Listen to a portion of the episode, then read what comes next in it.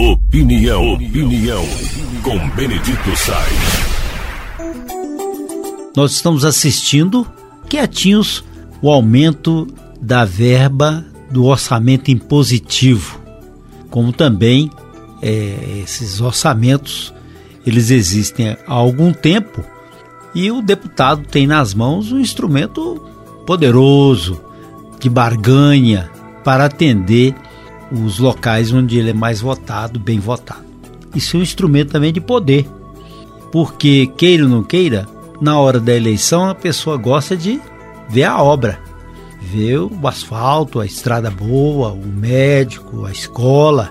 E essas emendas, às vezes, elas são utilizadas não para isso, mas para comprar um trator, cano, até aquela visão midiática, né? Desses orçamentos impositivos. Isso mostra o defeito ainda de um país com áreas de colonialismo, onde o poder ele chama a atenção e o andar de baixo tem que aplaudir quando recebe um trator, uma meia dúzia de cano de água, como se fosse um favor. Não, seria obrigação. A gente tem que entender que o mundo em várias partes evoluiu e há uma, uma mistura entre poder público e privado. Nos países que onde isso avançou mais, o poder público existe para o atendimento daquilo que é necessário diretamente ao povo, educação, saúde, a manutenção das estradas. E existem parcerias com o que é público e privado para funcionar em outras áreas. Isso primeiro gera mais emprego, gera renda, e é um conceito que tira das mãos dos políticos, dos gestores, a visão de que eles são donos e, inclusive, donos da razão. Porque há uma divisão de poderes, divisão de interesses. É claro que isso tudo deve ser mesclado mesclado dentro da lei, com o dinheiro sendo gasto corretamente. Isso tudo tem que ser visto. Mas, por exemplo, existem muitas dificuldades para que haja uma educação plural, de tal maneira que o privado também possa manter a escola com a participação daquilo que é público, para alcançar índices melhores de aprendizagem. Por que isso? Tem corporativismo, tem as tradições.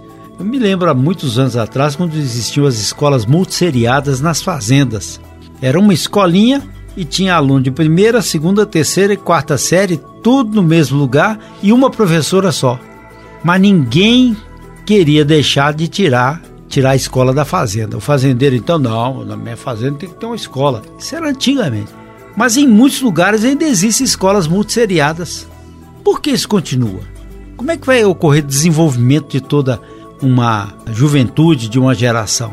Se a gente avançar porque elas têm mais valor do que a corporação, muito mais valor do que a fazenda, porque as crianças podem avançar. Estou dando só um exemplo, mas isso pode funcionar também na área médica, porque a saúde deve ser ampliada, com mais licitações para prestar mais serviços, contratações de mais serviços e as pessoas terem o direito de serem socorridas no momento exato.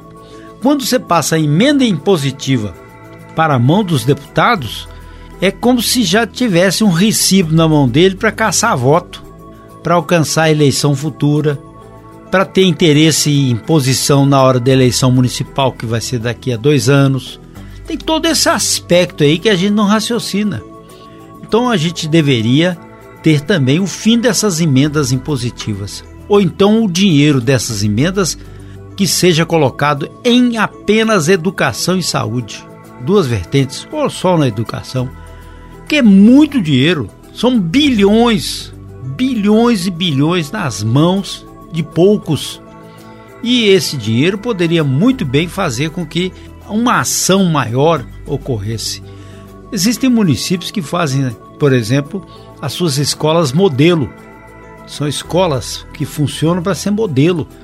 Tem curso profissionalizante, ao mesmo tempo tem trabalho de inserção social e econômica e funciona. No Ceará mesmo ocorreu um avanço muito forte, porque tiraram a politicagem da educação. E com isso vem o que é? A técnica, o que é técnico, o que vai dar resultado, pesquisa, planejamento, e, e isso precisa ser é, revisto no nosso país. Quando você dá um, o dinheiro desse tamanho, bilhões, para a mão de poucos deputados, é sinal que nós estamos perdendo tempo demais para avançar. E o atraso parece que beneficia aquele que já está no poder.